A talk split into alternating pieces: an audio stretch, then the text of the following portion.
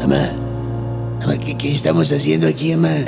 Cállate, tizón, vinimos a la misa de cuerpo presente por el eterno descanso de las ocurrencias, locuras y fantasías de Samuel García.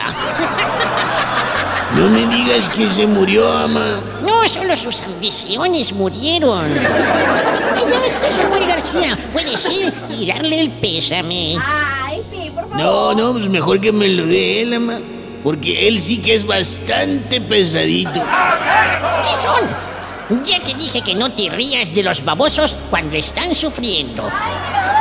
Ah, ama- oye, mamá, ¿y estas flores son para, para quienes vinimos a velar? No, esas flores son para dárselas a Santa Democracia y a San Contrapeso, que son de los pocos santos que nos quedan y que aún están haciendo uno que otro milagro. ¿Cuál milagro? Pues el milagro de que México no se convierta en un país meme. ¿Qué es eso? Pobre Samuel. Luego del sepelio de sus aspiraciones, va a tener que ir a colgar sus tenis fosfo fosfo ahí de los cables de la luz.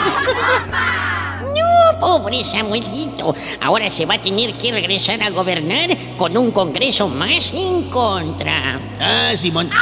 Y tanto que presumía desde su juventud, ¿no? Ahora de tanto coraje que va a hacer el resto de su sexenio, saliendo de la gubernatura va a parecer como de 70 años. Y ahora nos callamos, Tizón, que ya va a empezar la misa. Ruega por él.